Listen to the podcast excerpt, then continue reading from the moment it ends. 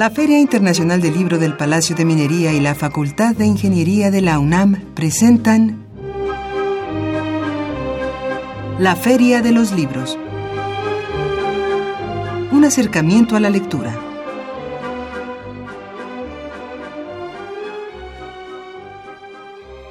Amigos, Radio Escuchas, muchas felicidades, que sea un buen año para ustedes y esperamos que nos sigan acompañando como lo han hecho a través de estos ya más de 15 años en la Feria de los Libros. Nuevamente los felicitamos por este nuevo año 2017. Bienvenidos a la Feria de los Libros. Es un programa grabado. No podremos recibir sus llamadas a través del teléfono, pero sí pondremos otras vías de comunicación a su disposición. Pero antes, saludo a Rafael Alvarado en los controles técnicos, a Marco Lubián en la producción y aquí dándole el abrazo de Año Nuevo a Leslie Terrones. Leslie, muy buen año. Bienvenida Gracias por estar con nosotros. Muy buenas tardes, Arfaxad, y feliz año a todos nuestros radioescuchas. Es un gusto estar de nuevo en la Feria de los Libros. Así es, recuerdo que es un programa grabado, no tendremos la posibilidad de recibir sus mensajes a través del teléfono, pero sí les ofrecemos nuestra cuenta en Twitter que es arroba ferialibros y la mía en particular arroba Ortiz. Ahí nos encontramos, ahí nos saludamos en Twitter y también nuestro correo electrónico. La feria de los libros arroba gmail.com. Nos pueden escuchar a través del internet en www.radiounam.unam.mx y también nos localizan en Facebook. Pueden también visitar el Facebook oficial de la Feria del Libro, facebook.com Filminería. Y si gustan escuchar programas anteriores de esta La Feria de los Libros, lo pueden hacer en www.radiopodcast.unam.mx. Y Leslie nos dice quién es nuestra invitada de hoy. Esta tarde vamos a charlar en cabina con Selva Hernández, directora de Ediciones Acapulco, que nos presenta el proyecto editorial y sus novedades. También tendremos nuestras notas de pie de página con novedades para esta semana, para este año, así que preparen pluma y papel. Y también amigos, mucha atención porque ahí va nuestra pregunta para que puedan llevarse algunos de los libros que tenemos de obsequio y estaremos hablando a través de esta pregunta de Hugo Argüelles porque él nace un 2 de enero. Así que mucha atención. Leslie nos dice cuál es la pregunta para que ustedes puedan llevarse algunos de los libros que tenemos para ustedes. Mencione algunos títulos de guiones realizados por Hugo Argüelles. Así es, ahí está nuestra pregunta y Leslie nos dice cuáles son uno, uno, el primer título que se va por Twitter. Recuerden que es un programa grabado, así que todos los libros se van a través del Twitter y Leslie nos dice el título del primer libro. Un ejemplar de Ateo Pedro va para pavor de poeta de Pedro Pointevin, una cortesía de Ediciones Acapulco. También tenemos un ejemplar de El Cuervo y algunas narraciones extraordinarias de Edgar Allan Poe, cortesía de Mirlo Ediciones. Y finalmente un ejemplar de Atajos y Rodeos, Crónicas sobre la Ciudad de México, de Julio Trujillo, una cortesía de cal y arena. Así es, amigos, esos son los libros que se van a través del Twitter, pero antes tienen que responder a la pregunta, mencionen algunos títulos de guiones realizados por Hugo Argüelles. Esa es la pregunta. Los primeros que respondan se llevan estos títulos. Y vamos a nuestra pausa para escuchar nuestro spot de becarios, amigos, estudiantes de la UNAM.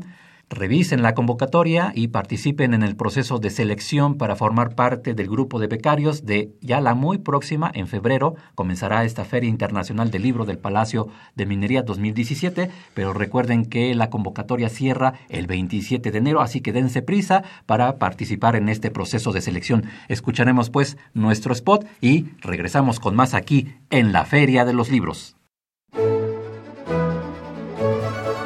La 38 Feria Internacional del Libro del Palacio de Minería convoca a estudiantes o recién egresados de la UNAM a formar parte de su grupo de becarios en actividades culturales.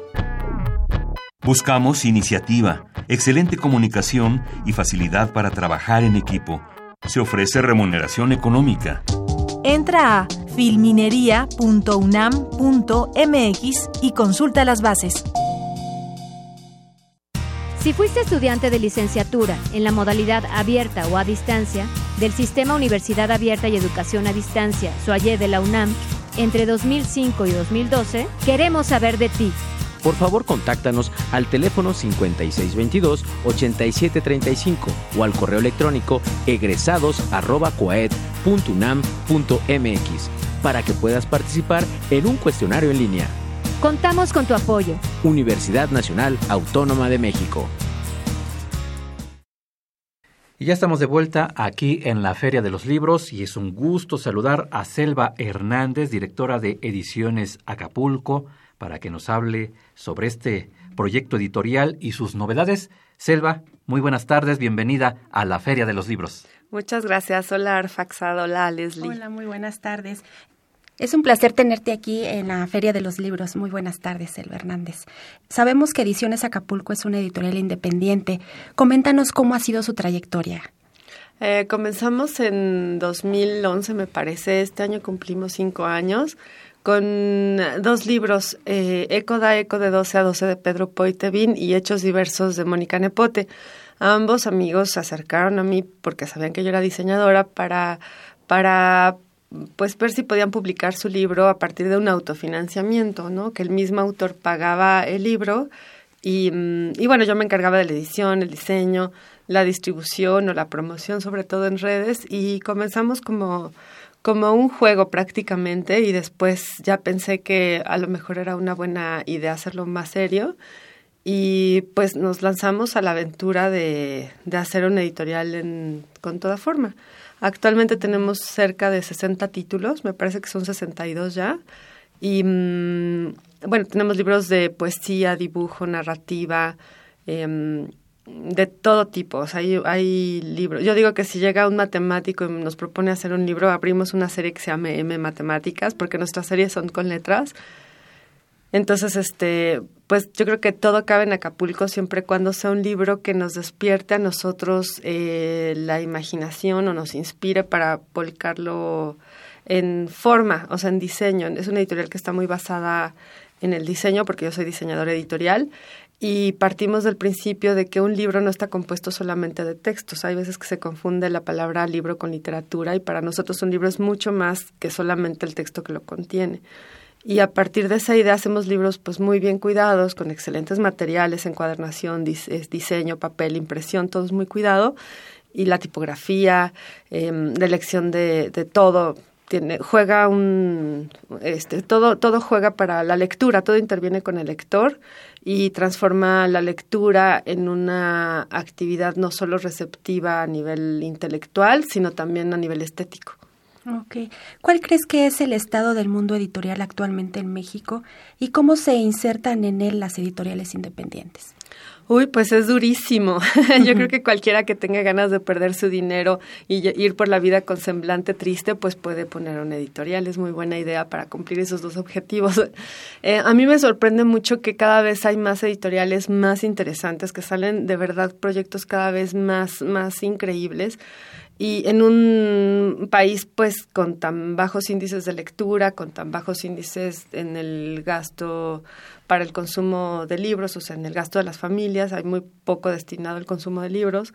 Y pues yo pienso que un editor, eh, detrás de cada editorial hay una persona, sea grande, chica, académica, independiente, transnacional, detrás de cada, libro siempre hay una persona que toma decisiones y esa persona está dotada de una sensibilidad que a veces es este incontenible. Incluso si si si si tu trabajo es conseguir los libros más este comerciales para para lo que sea, el que elige, este, no sé, iluminar mandalas o yo qué sé, el, la persona que toma la decisión la toma a nivel personal sí dictado por una serie. Y lo mismo hacemos los editores independientes, yo no veo gran diferencia. La diferencia es que a lo mejor tenemos mucho menos presupuesto y a lo mejor estamos mucho más acotados a, a un, un campo de acción más pequeño, pero finalmente la edición es un acto eh, único, personal y, y, sobre todo está, es, yo lo veo casi como, como, como alguien que escribe o alguien que pinta o alguien, cualquier manifestación artística, más o menos algo parecido sucede con el proceso editor, el proceso del editor mismo como persona. Y yo creo que pues detrás de cada una de estas editoriales independientes hay personas que no están pensando en, pues en primero en hacerse millonarios, ¿no? Y, y, que además tienen muchas ganas de hacer libros como les gustaría a ellos encontrarlos en las librerías. Entonces, si hay propuestas de verdad impresionantes. Yo soy muy fan de las editoriales de mis amigos y colegas diseñadores porque me encanta que el diseño editorial juega un factor muy importante en la construcción de, de del, del, del corpus editorial de México y que de repente pues haya libros que estén muy ligados a la forma, como Gato Negro o, el taller de, ediciones económicas y bueno, estas dos propuestas que son editoriales casi de, de garage, ¿no? Me encantan que se hacen con máquinas como Risograph, que nosotros también usamos una Risograph porque se reduce mucho el, el costo de, de unitario de libro porque la impresión es muy barata. la risográfica es una máquina como fotocopiadora que imprime con tintas de offset, que es 40 veces más barata que una fotocopia. Entonces, pues los editores que no tenemos dinero, pues siempre estamos viendo cómo hacerle para publicar. Y yo creo que en este mundo que está terrible, pues la mejor respuesta pues es a partir de, de la cultura, ¿no? De los productos culturales. Y bueno, realmente, ¿cuáles eh, consideras que son los desafíos que enfrentan estas editoriales independientes? Pues siempre está el, el, problema de la distribución y la venta, de cómo acceder a ese público que está atrás, el público, el lector imaginario que todos los editores tenemos en la cabeza, que está dispuesto a pagar pues 120, 100 pesos, 80, 180, 500, 600 mil pesos por un libro. Entonces siempre encontrarlos es lo más difícil. Yo, yo creo que eh, los apoyos institucionales que siempre esperamos son a veces muy difíciles para tomar, ¿no? Por ejemplo, hay pues hay convocatorias en la Secretaría de Cultura está la convocatoria de coediciones, pero para acceder a ella uno tiene que tener pues bastante dinero de soporte para imprimir el libro para que después te lo paguen. Y el mayor desafío siempre es el económico. Digo, siempre vamos a poder hacer libros con tres pesos, pero la mayoría de, de, los libros son muy caros. Hacer libros es carísimo, ¿no? Imprimir un libro a todo color, por ejemplo, puede costar pues por lo menos de 300 mil pesos hasta, en, o sea, ya el cielo es el límite, ¿no? Pero es muy difícil hacer un libro a todo color, pasta dura, como de formato de libro de arte, por menos de 300 pesos por ejemplar.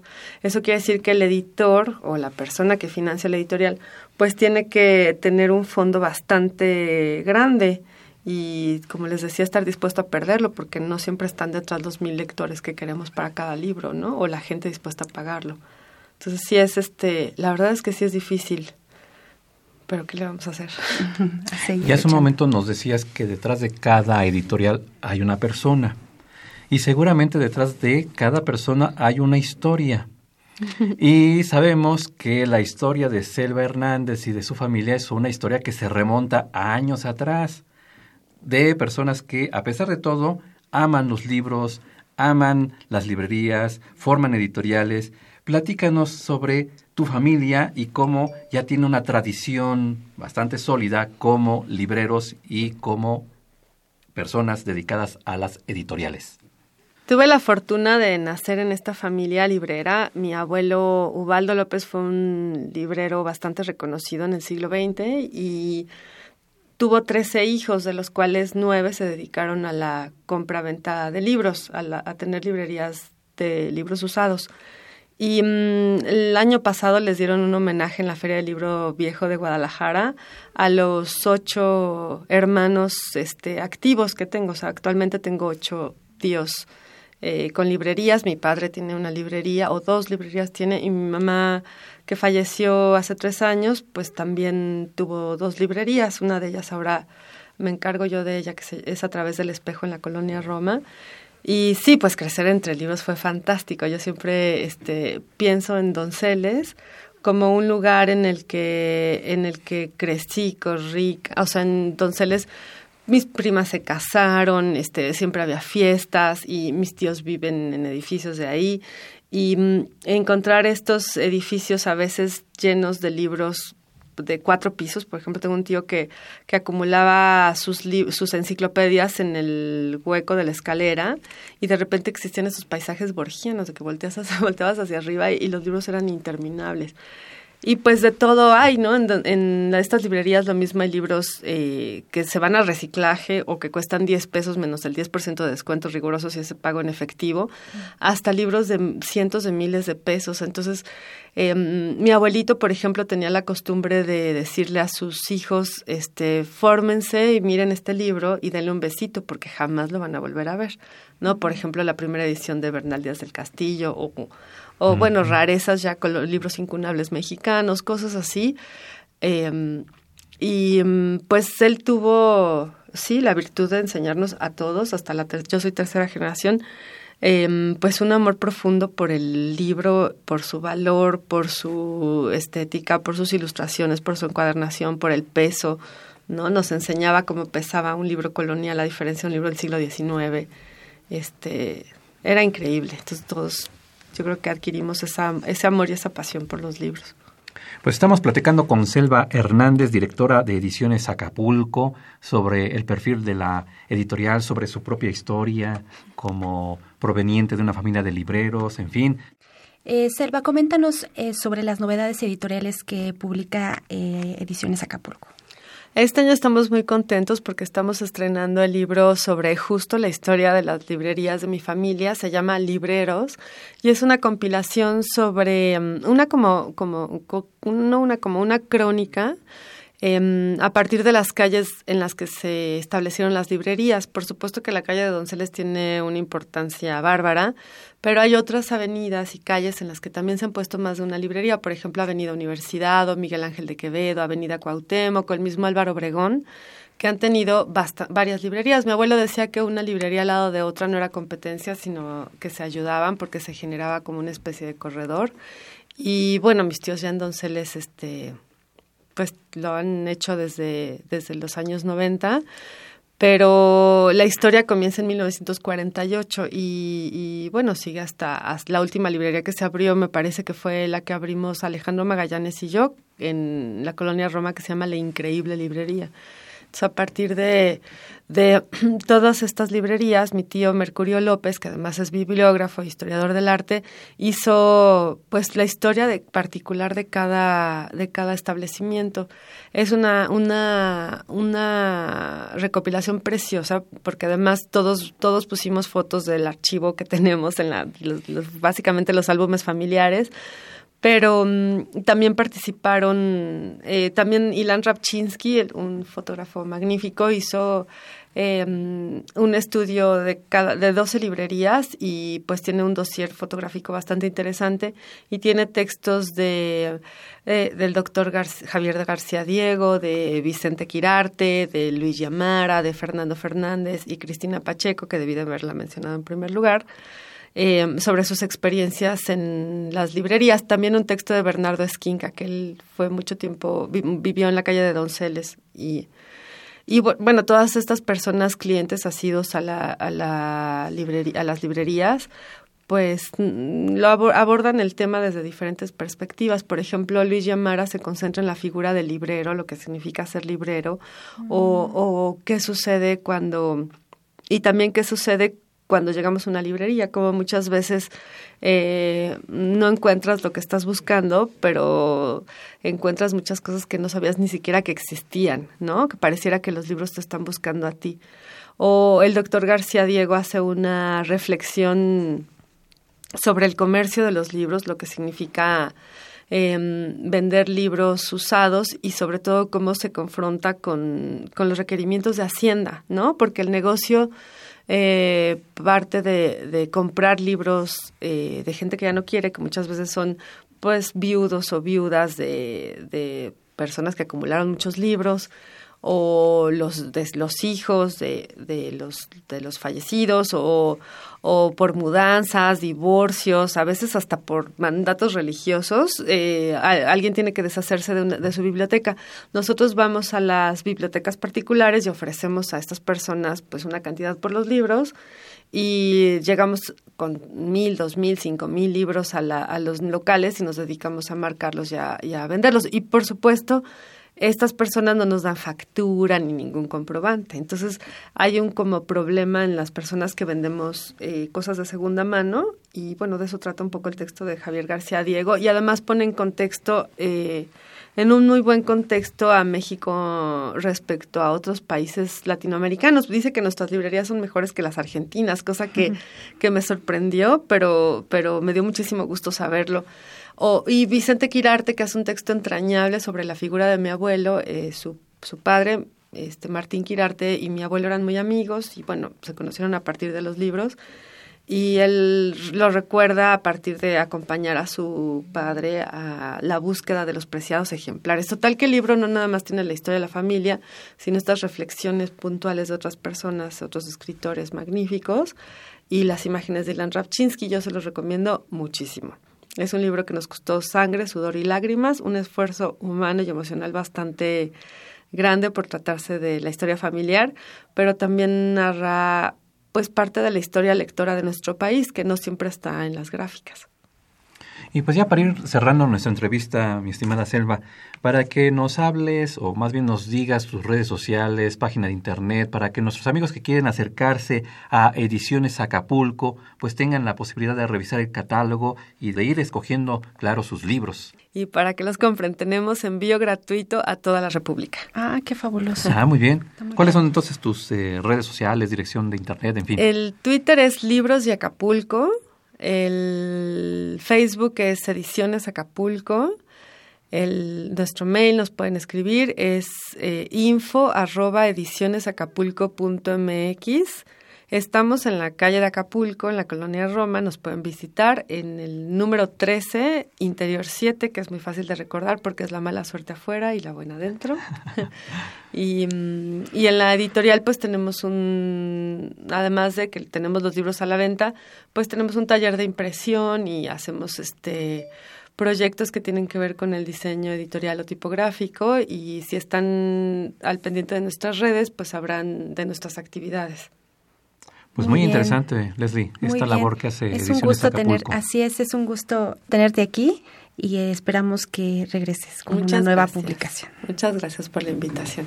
Pues platicábamos con Selva Hernández, directora de Ediciones Acapulco. Amigos, ahí está la propuesta para que se acerquen a esta editorial y también para que disfruten de este libro que nos acaba de comentar sobre la historia de los libreros en la Ciudad de México, con grandes plumas que hablan sobre la figura del librero, sobre los libros, en fin. Así que acérquense a Ediciones Acapulco. Y vamos a nuestra siguiente pausa para escuchar nuestra nota de pie de página y ligada a esta nota de pie de página con otro tema de este disco B.B. King y Eric Clapton que se titula Casarme contigo, así que vamos a esta pausa y regresamos con más aquí en la Feria de los Libros.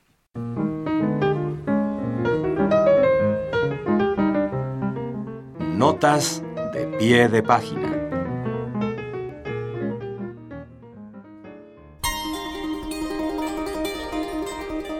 Ediciones Acapulco publicó Operación al Cuerpo Enfermo, de Sergio Ló con un atlas anatómico del cuerpo humano y una sala de hospital, el autor crea una especie de autobiografía ficticia, poética y marcada por los tumores, por el cáncer, por las amputaciones.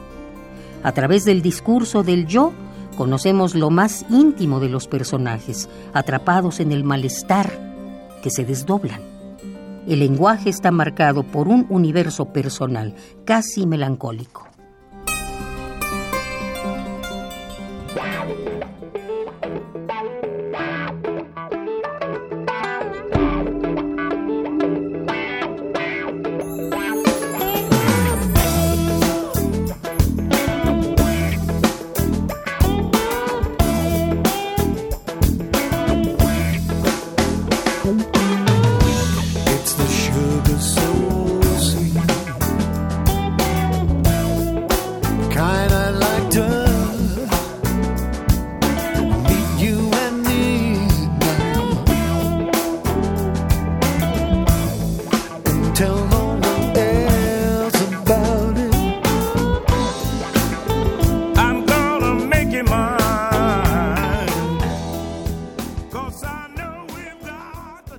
Escuchábamos este tema musical Casarme contigo, interpretado por B.B. King y Eric Clapton. Esperamos que les haya gustado esta propuesta musical y vamos a tomar unos minutos, unos momentos para hablar sobre Hugo Argüelles porque un 2 de enero nace, nació Hugo Argüelles, que fue un escritor, dramaturgo, director de teatro y guionista mexicano, fue un autor prolífico que incluyó en muchas de sus obras contenidos de crítica social tamizados por el humor negro y el sarcasmo.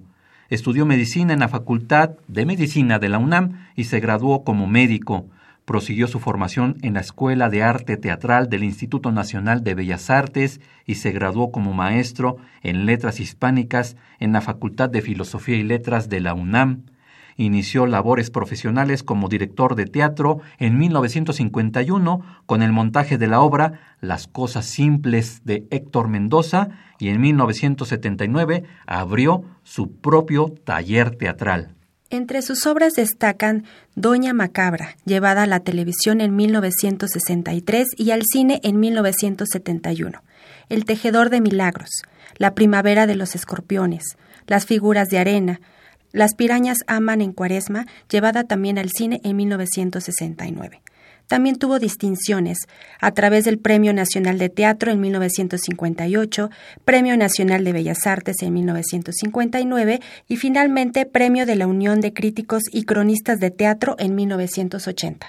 Algunos datos sobre Hugo Argüelles, quien nació un 2 de enero y es por eso que estamos recordando parte de la obra de Hugo Argüelles y bueno, pues vamos a nuestra cartelera. Mucha atención amigos para que ustedes hagan su propia cartelera, su propio programa de actividades culturales en este nuevo año 2017. Muchas felicidades, que sea un gran año y claro que nos sigan sintonizando aquí en Radio UNAM en el 860 todos los lunes a las 2 de la tarde y vamos a esta cartelera. Ahí va entonces la primera propuesta.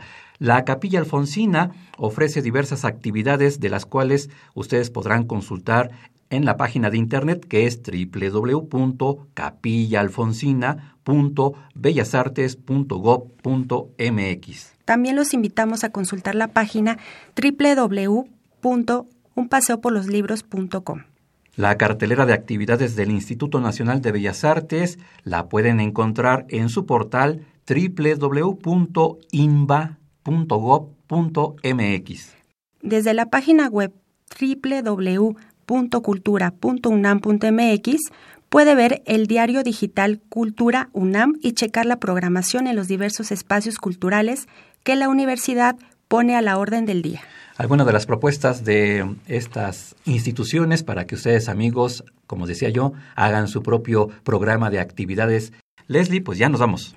Gracias por su compañía y nos escuchamos el próximo lunes en punto de las 14 horas hasta entonces. Y agradezco a la propia Leslie Terrones por la elaboración del guion y la coordinación de invitados, a Marco Lubián en la producción, a Margarita Castillo en las notas de pie de página, en los controles técnicos, a Rafael Alvarado. Mi nombre es Arfaxado Ortiz y tenemos una cita el próximo lunes aquí en la Feria de los Libros, 2 de la tarde, Radio UNAM 860 de amplitud modulada y mientras tanto recuerden que leer es estar vivo.